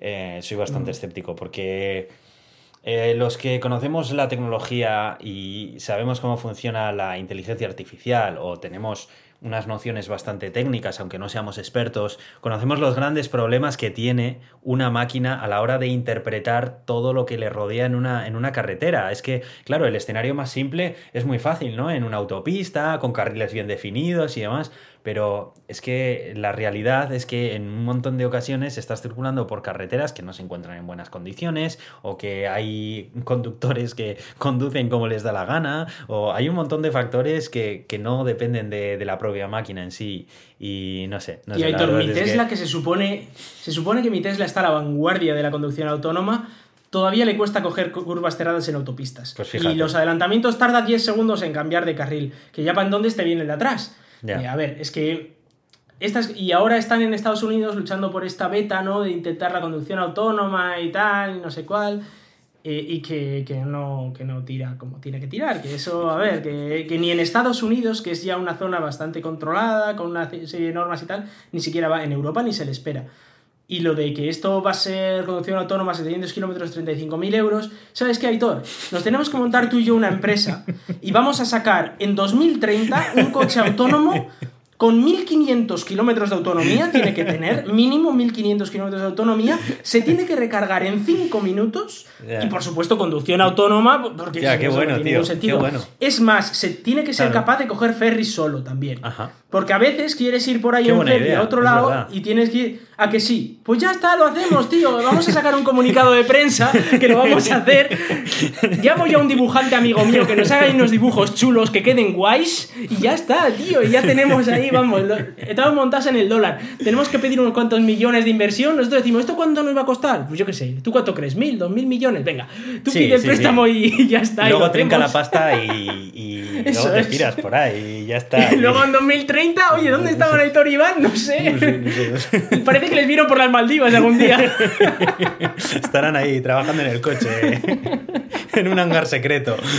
Claro que sí. Y luego, si alguien nos pregunta, nosotros tenemos que decir que nosotros tuvimos la idea. Claro. Y la idea es lo más importante de todo esto. Nosotros teníamos la idea de qué es lo que había que hacerse. Solo necesitábamos a unos picateclas por ahí. que nos hicieran el trabajo. Pero es que no hay ninguno, todos son unos inútiles, joder. Es que nadie lo sabe hacer. Es que cago en la leche. No hay manera, nosotros solo no, claro, nosotros ya tenemos todas las ideas. Pues efectivamente, Vaya efectivamente. En, en eso, en eso quedan estas cosas, macho. Así que. Así que nada, en fin. Bueno, vamos a bajar un poco al planeta Tierra y vamos a tocar otros temas que son un poco más realistas y que, y que nos aportan más beneficios a día de hoy que, que esto que acabamos de mencionar. ¿no? Estoy hablando acerca del el roaming en- dentro de la Unión Europea. Bueno, estaremos todos de acuerdo en que esto ha sido una de las mejores cosas Sí. que nos han ocurrido en cuanto a telecomunicaciones en los últimos 10 años, vamos, 20 años. Sí, sí. ¿Qué digo yo, 20 años? Desde que han empezado las telecomunicaciones y punto, y se ha acabado. Eh, todavía recuerdo cuando abandonabas eh, la. salías de la frontera de tu país y ibas rápidamente a cortar los datos ahí y a, a- a quitar eh, incluso el teléfono. Dices, no vaya a ser que me llame alguien y la mitad de la llamada la pago yo. ¿Te acuerdas, no? Y decía, uy, uy, uy. Y nosotros que vivimos en Bilbao, que estás a una hora de Francia, pues eso no era tan raro, ¿eh? Eso es, eso es. Era ir a Francia algún día a pasar una tarde o algo. Entonces, bueno, eso desapareció eh, porque, bueno, pues eh, llegaron la Unión Europea y sus Estados miembros llegaron a un acuerdo en el que, bueno, pues que las, eh, las teleoperadoras que funcionaran dentro del espacio europeo e incluso algunas, incluso algunas con algunos acuerdos especiales eh, como por ejemplo Vodafone, con algunos otros países del, del Tratado de Schengen, pues incluso te permitían utilizar pues, eh, tu tarifa de datos fuera de, España y eso ha permitido pues, que hayamos estado allí trabajando y hayamos podido mantener nuestros números españoles, por ejemplo. Bueno, ¿qué ocurre? Que este acuerdo a nivel técnico finalizaba el 30 de julio de 2022, que eso está a la vuelta de la esquina. Pero este acuerdo tenía algunas limitaciones. Más que limitaciones, tenía algunas cosas que no estaban especificadas. Una de ellas, por ejemplo, era el garantizar tu calidad de conexión. Eso, por ejemplo, no estaba especificado. ¿Qué quiere decir? Que cuando tú tenías una tarifa 4G aquí en España, fantabulosa, ¿no? Ahí, buah, ibas a todas partes, ahí te descargabas todo Netflix, tal. Pero resulta que te ibas a visitar a tu amigo que está trabajando en Suiza Y resulta que la conexión que tienes pues es una 3G chusquera que bueno, pues que funciona bien, no nos vamos a quejar porque tengo internet en el móvil, pero deja bastante que desear, ¿no? Bueno, ahora no, ahora eso es algo que eh, está, está estipulado dentro del nuevo acuerdo que se ha renovado, que las operadoras tienen la obligación de garantizarte la misma calidad de conexión que tienes en tu país de origen. Y en caso de que no pueda ser posible, pues por límites técnicos, está obligada a informarte al menos, de que no se te puede ofrecer esa calidad porque mm, lo que sea. Además, eh, también existían algunos límites en cuanto al uso de, las conexiones de datos en, el extranjero eh, anteriormente. Creo que había algunos límites que no podía sobrepasar porque, bueno, pues eso no estaban cubiertos dentro de lo que es el, roaming. Bueno, a partir de ahora te, tienen que, la propia operadora que tienes tiene que establecerte algún límite dentro del consumo máximo que te puede facturar. Quiere decir que no te puedes volver a casa y cuando te llega la factura del móvil llevarte un susto del copón porque te has dado cuenta de que llevas escuchando el Fari durante 15 horas seguidas y te has fusilado tu tarifa de datos y además te has gastado un montón de dinero extra, ¿no? Pongamos que la propia operadora o puede estipular su límite para todos los clientes o incluso el propio cliente lo puede ajustar en base a sus necesidades. Así que está muy bien, la verdad. Vamos a seguir. El resumen es que vamos a seguir teniendo roaming gratuito hasta 2032, con más garantías además que los que tenía, que las que teníamos antes. Y, nada, la verdad es que esto sí que sí que es una, noticia de la realidad. ¿Entra o no entra, todo Pues eh, mira, a esa respuesta no, Ahí no te puedo dar una respuesta porque en el artículo no está especificado. Pero de todas maneras, lo que sí te puedo decir es que Suiza no entra Suiza dentro del roaming de la Unión Europea. Lo que ocurre es que Vodafone tiene un acuerdo con, la contraparte de Vodafone de, allí de, Suiza que permite que sus clientes puedan utilizarlo. No solamente en Suiza, también creo que en Estados Unidos y en algún otro país más que no pertenece a la Unión Europea. Entonces, eso como es un acuerdo particular. claro, eso como es un acuerdo particular de Vodafone, entiendo que quedará fuera de la legislación que están aprobando aquí pero bueno, no lo sé. Ahí ya depende de si los no, estaría guay que Suiza se incluyera en este, en este en esto del roaming, pero para todas las compañías, no solo Vodafone, ¿no? Es la, única que tiene. claro, lo que pasa es que la Unión Europea no le puede obligar a, Suiza a que, efectivamente.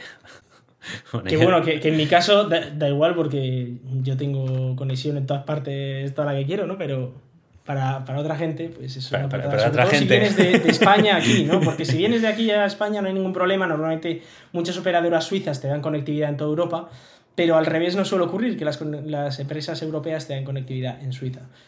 Entonces, pues eh, para aquellos que vienen de visita, pues es una putada. Pero bueno, ya os comparto yo wifi, no, pasa, no pasa nada. Y vale, vale, vale. Está bien, está bien saberlo. Bueno, y mezclando así un poquito temas, la verdad es que pensándolo bien debería haber agrupado todo lo relacionado con movilidad eléctrica, pero bueno, como ha sido un poco sobre la marcha. Bueno, eh, quiero comentar una noticia acerca de Mercedes, la marca alemana de, coches de alta gama, que bueno, pues eh, la, afirmación que ha lanzado es bastante prepotente, eh, pero bueno, no lo sé. A ver, el caso es que Mercedes se adelanta a Tesla en la conducción autónoma. Dicen que ya puede relajarte y ver una película al volante en las autopistas alemanas. A ver, vamos a empezar con los asteriscos. De, hecho, es tan moderno que de Mercedes van a empezar a llamarse Merche. vamos, con los asteriscos. Vale.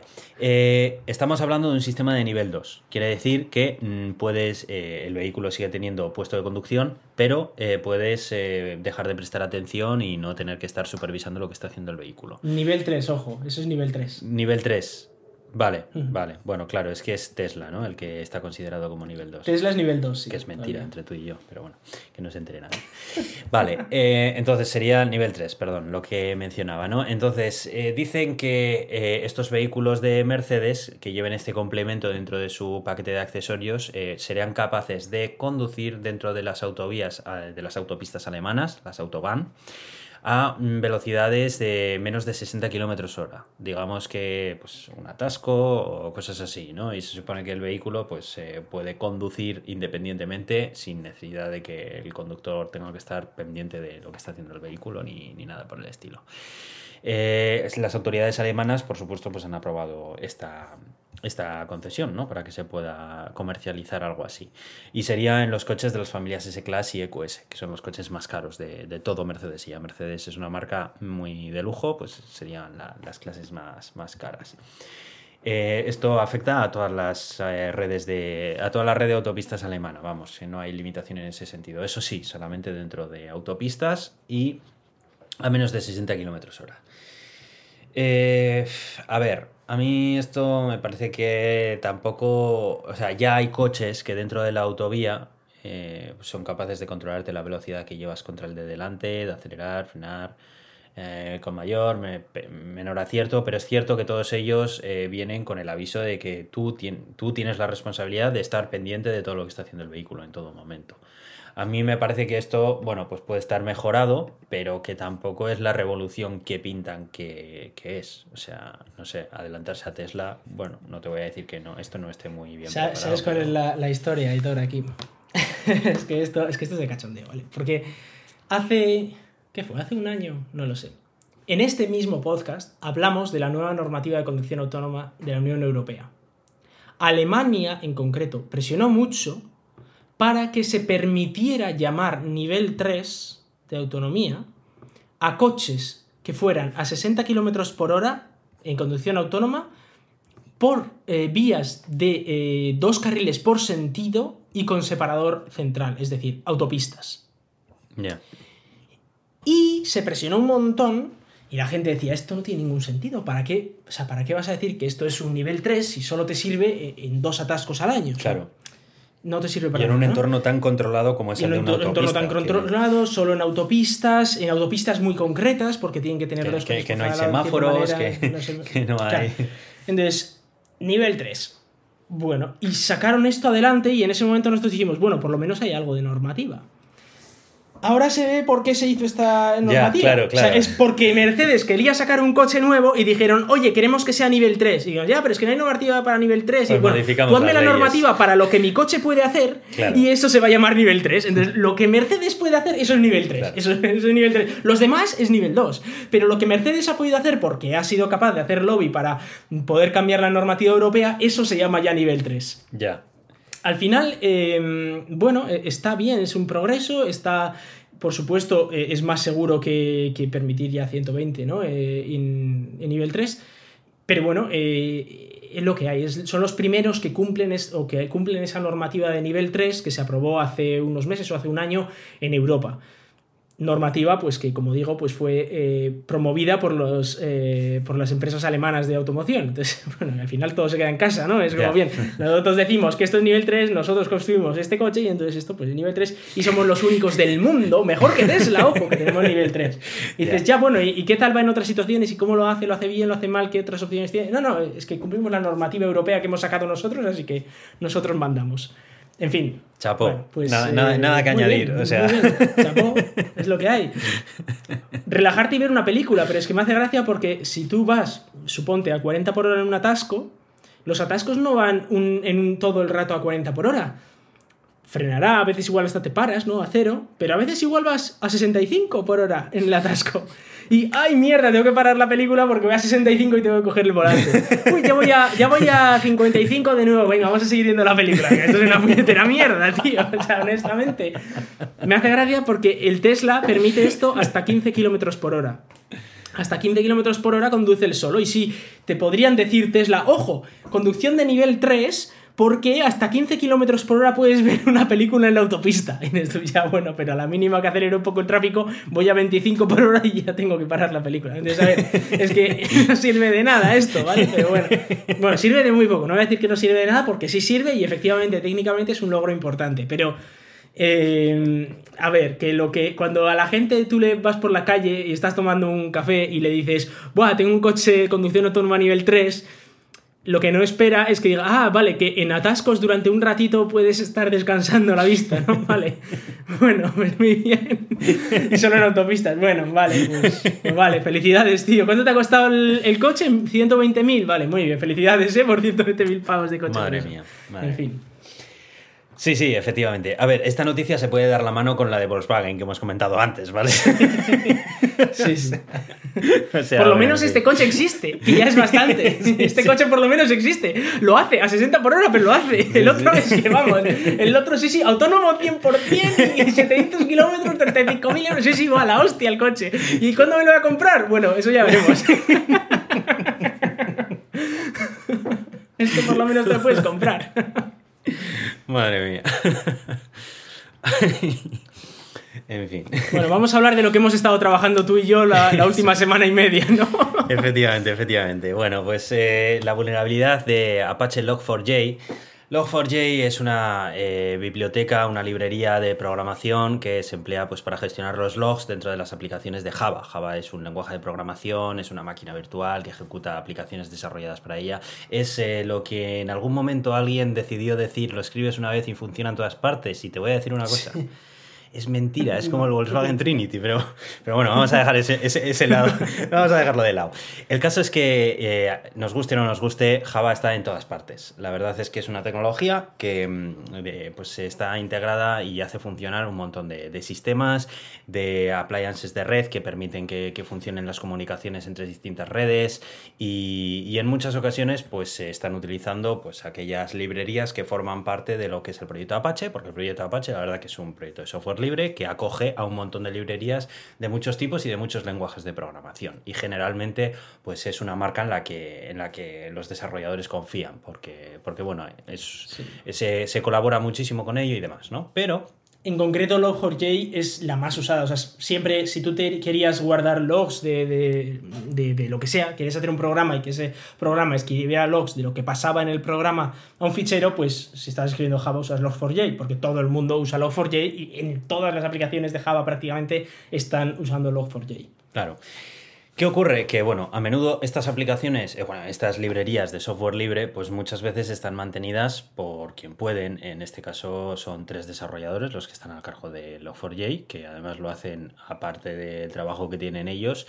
Y, bueno, pues se ocurren paradojas como esta, ¿no? En la que un montón de empresas y multinacionales eh, digamos, están eh, basando un montón de sus sistemas en tecnología desarrollada por particulares en su tiempo libre. Muchas veces uno, nadie, uno no se pregunta de dónde viene el software que está utilizando dentro de una librería, pero en muchas ocasiones puede estar soportado por muy pocas personas. Y esas personas no tienen la obligación tampoco de tener que tenerlo siempre parcheado al 100% y demás, porque por eso es software libre, lo bueno que tiene y lo malo, ¿no? Sin más.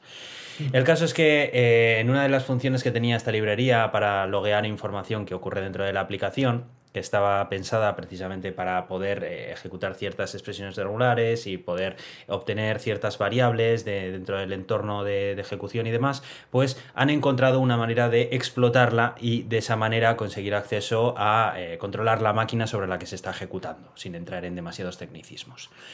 ¿Qué ocurre? Que como cualquier dato que circule por una aplicación puede ser susceptible de ser logueado, porque puede ser cualquier cosa, puede ser desde un el nombre del usuario, una contraseña, un campo de texto de la caja de búsqueda de una aplicación que una contraseña espero que no. bueno, sí, tienes razón, una contraseña no debería de loguearse, pero bueno, también te digo que peores cosas hemos visto. Y, bueno, pues en resumen. Facebook hacía esto, de hecho. En resumen, cualquier, eh, cualquier cadena de texto que esté pasando por una aplicación es susceptible de ser logueada. ¿Qué pasa? Que cuando se pueden ejecutar determinadas cadenas de texto maliciosas y esta librería no está comprobando esa entrada de la manera adecuada y eso le permite a la persona que ha introducido ese texto ganar control sobre esa máquina, pues nos podemos encontrar con un problema muy serio.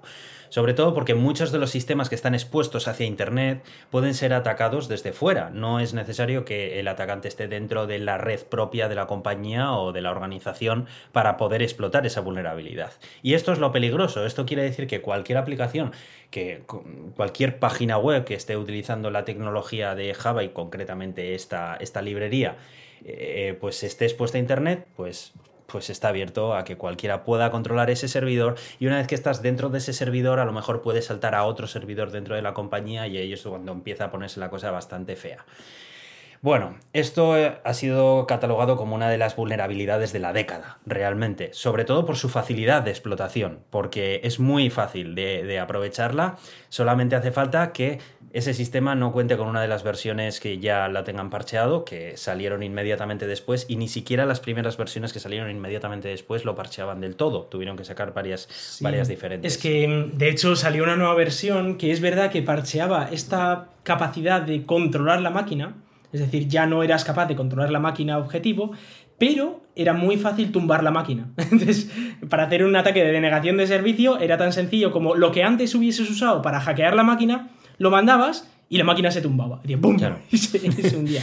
No es exactamente lo mismo, pero, pero algo parecido, digamos. Entonces, claro, el problema era que, vale, sí, ahora no nos pueden hackear como tal, pero nos pueden hundir la web en, en coma así y se hunde la web, ¿no? Exacto. Y sobre todo, si tu negocio eh, se centra en las ventas online, por ejemplo, pues para ti eso es un problema muy serio. Es cierto que hay muchas empresas que para ellos la web no es más que un showcase. Realmente no, no les da dinero la página web, lo tienen porque tienen que tener presencia en internet y ya está. Si les tumban la web, pues más allá de un problema reputacional breve, no supone un gran problema en sus ingresos. Pero tú ponte, por ejemplo, un e-commerce, que realmente su negocio es estar en internet. Que le puedan eh, tumbar la página quiere decir que le están tumbando el negocio directamente, ¿no? Y en caso de que no seas un e-commerce, si seas una, empresa que tiene su web como showcase, pero tiene muchos sistemas que están expuestos a Internet en una DMZ, por ejemplo, y que los utilizas para intercambiar información con un cliente o lo que fuera, pues realmente también pueden estar eh, explotándose en caso de que estén utilizando esta librería. Entonces está siendo un caos. Un caos porque mm, la realidad en la que vivimos es que hay muchas aplicaciones y muchos sistemas que no están actualizados. Y no están actualizados porque alguien no quiera, sino porque los requisitos del negocio a lo mejor no permiten que la nueva versión de ese software esté disponible en esa empresa, por ejemplo. Entonces ya entras dentro del mundo de las mitigaciones, en el que, bueno, pues eh, han, explicado de qué forma se puede mitigar y demás, pero de cualquier forma es un problema. Y en una empresa grande esto es un caos directamente, porque hay un montón de gente involucrada en el mantenimiento de estos sistemas y hay, bueno, pues un montón de paradas de servicio que causan una disrupción tremenda en el funcionamiento de las empresas. Y esto es lo que prácticamente nos ha tenido, tanto a Iván como a mí, ocupados continuamente en nuestro trabajo, vamos, prácticamente toda nuestra jornada laboral. ¿No es cierto, Iván? Sí, sí, bueno, yo he tenido que meter horas extra por un tubo. O sea, estuve el, viernes que se descubrió todo esto, estuve hasta las 10 de la noche trabajando. Eh, en fin, eh, luego entre semana, la semana pasada, como salieron las vulnerabilidades y tal, varios días también he estado hasta las 8, las 9 de la noche. Eh, porque claro, yo soy parte del equipo de infraestructura de, una pequeña parte del equipo de infraestructura de, de ServiceNow en Swisscom. ServiceNow es una, es una aplicación hecha en Java, en Java, en Java todo. Y eh, al principio ni siquiera sabíamos si era vulnerable, pero claro, tú tenías que parcharlo por si acaso. O sea, tú tenías que hacer todo lo posible por si acaso fuera vulnerable, ¿no? Luego se descubrió que no, que, que bueno, que no era muy vulnerable, que bueno, había algún detalle que había que parchear, pero bueno, que, que, no, que no estábamos en una situación tan crítica. Pero en el primer momento. Es un caos. Eh, había que hacerlo, había que hacerlo. Y encima teníamos, por supuesto, el equipo de seguridad de Swisscom, que te puedes imaginar, una empresa tan grande los tienes encima porque te están diciendo, oye tío, hay que parchear eh, todas las aplicaciones, listadnos todas las aplicaciones que tenéis, que tal. Nosotros teníamos 91 instancias eh, de ServiceNow de 91 clientes eh, ejecutando Java y ejecutando Log4j que teníamos que parchear todo y uno a uno manualmente, pa, pa, pa, pa, pa.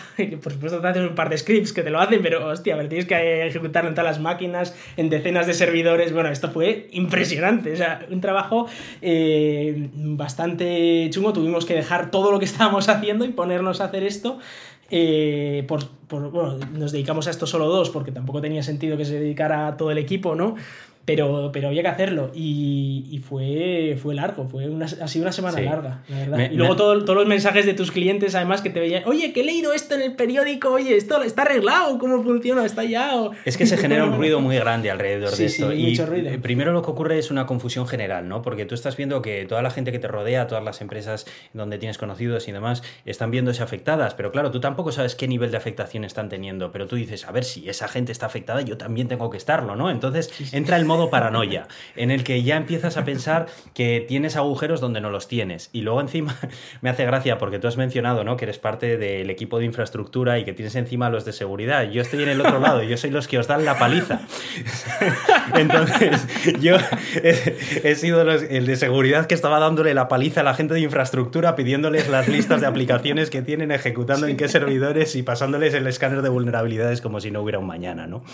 Y ocurre eso precisamente, que hay en ese momento un, pánico porque estamos hablando de algo muy serio, que alguien te entra dentro del perímetro de la empresa y una vez que entra dentro ya bueno, a partir de ahí ya te puede, te puede preparar un, un follón bastante, bastante duro. Pero es que además era, era una situación muy gorda porque, em, primero, muchísimas aplicaciones Java están expuestas a Internet eh, directamente porque tienes una web, ¿no? Como tú lo has dicho, ¿no? El caso mío que trabajo en ServiceNow, eso está directamente expuesto a Internet. Eh, pueden poner lo que tú dices, un usuario, probar y pum, y a ver si esto peta, ¿no? Eh, algunos lo probaban poniendo nombres de SSIDs de Wi-Fi también, a ver si, como los que usan Android tienen Java, todo Android está en Java y por supuesto usalo 4J, a ver si podías hackear un Android conectándote a un Wi-Fi solo con el nombre de la Wi-Fi, ¿no? Eh, como todo esto está expuesto y además teníamos la movida de que aquellos que publicaron el exploit, primero habían dicho que esto se estaba usando desde antes, pero es que además publicaron un código que tú copias ese código, lo pegas en un editor de texto, lo ejecutas con una web y te la cargas. Entonces, era tan sencillo, era, era muy sencillo, estaba ya hecho. O sea, el código de prueba para hackear una web lo publicaron en GitHub públicamente para todo el mundo. Entonces, todo el mundo era vulnerable, y es porque muchos sitios no los han eh, parcheado todavía, pero todo el mundo era vulnerable para que un script kiddie de estos que se llaman un, chavalito de 14 años mm. te venga y a ver voy a probar a atacar no sé quién porque a mí me da la gana de probar a atacar no sé quién y ¡pum! y te hackea la empresa un chavalito de 12 años o de 14 años. Entonces estábamos en esa situación de que todo el mundo nos podía hackear, entonces eso tenías que acabarlo ya. sí, sí. La vulnerabilidad tenía que ser parcheada en cuestión de horas. Y luego es que encima están constantemente, hay, grupos de, pues eso, de, de, piratas informáticos, ¿no? Que están continuamente haciendo barridos a un montón de rangos de direcciones de IP clase C. O sea, están atacando a, todo lo, a todas las IPs. Y bueno, pues eh, alguna contesta. Y la que contesta, pues eh, atacan y miran a ver qué es lo que hay y ya está, ¿sabes? Entonces. Esto no va de, oh, yo trabajo en la empresa Pepito y la empresa Pepito puede que tenga algún enemigo, a lo mejor esos enemigos se aprovechan de esta... No, no, no, no. O sea, estas cosas están continuamente lanzándose a través de Internet, todo este tipo de ataques están intentando explotar pues las vulnerabilidades conocidas, pero cuando sale alguna de estas es la primera que prueban, te lo puedo asegurar. ¿Sabes? Y están disparando discreción. O sea, cogen un bloques enteros de direcciones IPs públicas y prueban y prueban y prueban y, la que responda... Pero pues es que hay buscadores... Eh, ya conocerás tu Shodan, por ejemplo, eh, hay buscadores como Shodan que, que, tú buscas servidores y ves, a ver, la lista de posibles ataques que le puedes hacer directamente, en plan de, oye, a ver, le, puedo atacar con esto, le puedo atacar con esto, le puedo atacar con esto. Y, a ver, eh, es cuestión de buscar un poco por internet, puedes sacarte un montón de exploits, incluso hay sistemas operativos como Kali Linux y tal, que ya te vienen con una lista de exploits que tú puedes usar. por probar, la, la, mayoría son conocidos y en general parcheados, pero aquel que no haya parcheado se lo come. Y se lo come con patatas. Y esto lo puede hacer, como os digo, un chavalito de 14 años en casa sin tener casi ni idea de informática. Coge, le da el botoncito. A ver, a ver, voy a atacar con todos los exploits del Cali. Venga, pa, pa, pa, pa, pa, pa, pum, uy, va. Hackeado una, una web de un ucraniano eh, que vende chocolatinas por internet. Bien, he hackeado. Bien, estupendo. Y no sabes ni a, ni a quién estás atacando, pero, pero lo sacas y luego coges y le sacas la base de datos entera en el que igual vienen información de clientes y demás. Entonces eh, bueno, es, una, fue una situación crítica. La verdad es que hmm. sí, metimos muchas horas arreglando esto. Y bueno, todavía lo que está por venir, porque yo estoy seguro que esto todavía se va a explotar de maneras, eh, de todo tipo de maneras, ¿no? Ya estamos empezando a ver los primeros ransomware que están utilizando esta vulnerabilidad también. Bueno, en fin, al final es otro vector de, ataque que, que está ahí disponible y bastante peligroso, la verdad. Así que más eso, que en empresas grandes como las nuestras, eh, pues nosotros en, unas horas, eh, en el caso más crítico, pues unos días está parcheado y ya está. Y ya dices, bueno, ya nos hemos librado, ¿no? Haces un análisis interno para ver que no haya pasado nada, que no haya entrado nada. Pero estas pequeñas empresas que, que tienen al consultor de IT que le llaman una vez al año para que les actualice el Java, mm. ¿vale? Estas empresas, claro, llamas al, consultor de IT y el consultor te dice, oh, esta semana ni de coña, ni la semana que viene, ni este mes. este mes estamos ya parchando 70 empresas. Y, y, tú estás ahí expuesto, totalmente vulnerable, a un montón de gente que pueden dar hackearte. Y ¿qué va a pasar? Pues, pues igual tienes suerte y no te toca, pero como dices tú, pues hay barridos que dices, venga, pues ahora voy a atacar a 65.000 IPs, venga, ¿cuál de estas ataca? Pues ¿cuál cae? Pues igual ninguna, pero bueno, ataco 65.000 IPs por cada minuto y igual al de dos horas he hackeado ya tres webs. Y solo tres, ya, pero es que he hackeado tres ya. Y esos tres les jodes el día. Entonces, bueno, pues... Eh, pues ahí va a ser la, historia, ¿no? Bueno, pues concluimos diciendo que Internet es un lugar hostil. Siempre es, sí. ¿Verdad que sí, Iván? Por muchas cosas, no solamente por, por estas vulnerabilidades, pero, pero bueno, hay que tener cuidado en Internet que, que nunca sabemos por dónde nos puede saltar. Y bueno, vamos a cerrar el bloque de noticias también mencionando una medida bastante controvertida que ha tomado Google con sus empleados de Estados Unidos. Y es que, bueno, pues eh, Google ha dicho que si pasado un tiempo los empleados de Google en Estados Unidos no se han vacunado contra la COVID-19, pues que serán despedidos directamente, ¿no? Dicen que hasta el pasado 3 de diciembre tenían eh, un plazo para aclarar su estado de vacunación con la empresa y acreditar en caso de que no pudieran vacunarse porque tuvieran algún motivo médico o, esto me hace mucha gracia, o religioso para vacunarse. yo creo que hay cosas en las que la religión no debería meterse, pero bueno, eso es otro, otro debate aparte. Pero ¿sabes lo que va a ocurrir? ¿no? Van a crear la, iglesia de los antivacunas y ya está, es una religión. Porque allí en Estados Unidos eh, cualquier religión vale. Tú puedes montarte una religión tuya propia que dices, no, es que yo creo en eh, San Pepito de los, puede, puede pasar, y puede pues, pasar. Eh, no te diría que no ocurra porque, bueno, son estadounidenses, ya sabemos de qué picojean, pero bueno. Claro, eh, esto ocurre porque al final están aplicando una orden ejecutiva de los Estados Unidos que dice que aquellos, aquellos contratistas, todos los contratistas federales tienen que tener la vacunación obligatoria. Entonces, como Google es un contratista más para el Estado federal, pues eh, tiene que, el gobierno federal, perdón, no el Estado federal, pues eh, por extensión ellos también tienen que aplicarlo. Entonces, eh, dicen que, ah, pues que todos los, aquellos que no hayan justificado hasta ahora que están vacunados, a partir del 18 de enero recibirán una licencia administrativa pagada durante 30 días. Quiere decir que durante 30 días van a cobrar. Eso sí, si en ese tiempo no reciben la dosis, la empresa les obliga a tener un máximo de 6 meses sin sueldo a partir de, ese mes, ya los siguientes seis meses, si no estás vacunado, no te vas a tener sueldo. Y si a partir de seis meses sigues sin estar vacunado, a la calle. Eh, esto es algo que, bueno, ahora es eh, algo obligado por ser contratistas federales, pero Google ya había anunciado previamente que la vuelta a las oficinas quería ponerla bajo la condición de que los empleados estuvieran vacunados.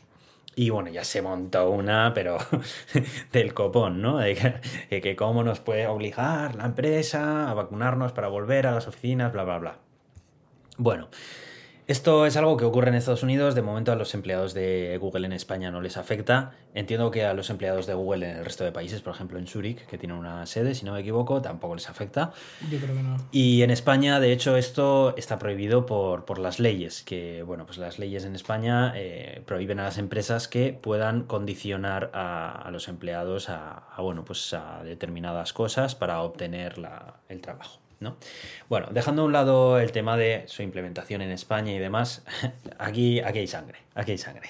Bueno, venga, me voy a mojar, me voy a mojar. A mí me parece bien. a, mí me parece, a mí me parece bien. A mí, me parece que, salvo que tengas un problema de salud que te impida sí, esa gente puede seguir trabajando, o sea, porque tiene, tiene un certificado médico que les permite. Eso es, salvo que tengas un tal, creo que deberías vacunarte. Punto. O sea, yo desde mi visión simplista del mundo, ¿vale? Creo que no, que pues que debería ser requisito. Es que no veo ningún, más allá del hecho de que no te puedas vacunar por el punto de vista médico, creo que no hay ningún motivo como para no hacerlo y sobre todo dentro de un entorno laboral. Eh, en el que la gente se ve obligada a ir a trabajar allí contigo. Porque todavía en un entorno de ocio no laboral, puedes decir, bueno, no voy ahí, pues porque no me siento ¿Qué es lo que voy a hacer yo este, esta Navidad? Claro. Eh, por ejemplo, pues no me siento cómodo en ir al cine porque hay otras personas que no sé si se han vacunado. Ok, tú puedes elegir no ir al cine y ya está. Pero tú no puedes elegir no ir a tu trabajo. Si a ti te dice tu empresa que tienes que ir a la oficina, pues tú tienes que ir y punto, y se ha acabado. Y, te tienes que comer con patatas al tío que tienes al lado que no se ha querido vacunar porque lo que sea y entonces no sé. A mí me parece una medida un poco radical, es cierto, pero la verdad es que a mí me parece bien, porque no deberíamos de haber llegado a esto, pero chico, es el mundo en el que nos ha tocado vivir. Estamos viendo que un 67% de vacunación en Suiza, acabas de mencionar hace un momento, ¿verdad? Sí, eso significa un 30 y pico por ciento de gilipollas, más o menos. Entonces, claro, es, más o menos la, Si estuviéramos hablando de que el 90% de la gente pues estuviera vacunada, pues a lo mejor te diría, jo, qué exageración, ¿no? pero no es el caso. Entonces, bueno. Sí, de hecho, en, España, ¿no? que se, ha hablado alguna vez de la vacunación obligatoria, que legalmente puede ocurrir, ¿no? por, una, por una emergencia sanitaria, legalmente se puede poner una vacunación obligatoria en España, pero que mm, ocurre un poco como con el pasaporte COVID, ¿no? Eh, dices, ya, para los bares me van a obligar a llevar el pasaporte COVID, pero es que el 90% de la gente tiene ya el pasaporte COVID, entonces tampoco, o sea, bueno, estás echando a uno, ¿no? De, tal, sí que anima igual a ese uno a quizás a, vacunarse, pero, eh, pero no te sirve en cuanto a tema de salud, porque ya el 90% ya tiene ese pasaporte, ¿no? Ya tiene esa vacuna. No obstante, si la gente no se vacuna, pues por sus creencias, por su tal, eh, nosotros tenemos, tengo casos muy cercanos, pero muy cercanos de gente que no se vacuna, eh, algunos por creencias esotéricas de que, bueno, de que esto es el nuevo orden mundial y todo el rollo, pero otros no, otros simplemente porque han oído a, a, un experto de no sé quién que dice que igual porque tú eres joven y tal, pues no te merece la pena, y que entonces pues egoístamente tú dices, oye, como a mí el riesgo-beneficio no está tan claro, pues decido ir, eh, decido ser egoísta y, yo mismo no me vacuno y luego si pillo algo, como probablemente no me pase nada, pues si contagio a otro que sí que le pasa que le jodan.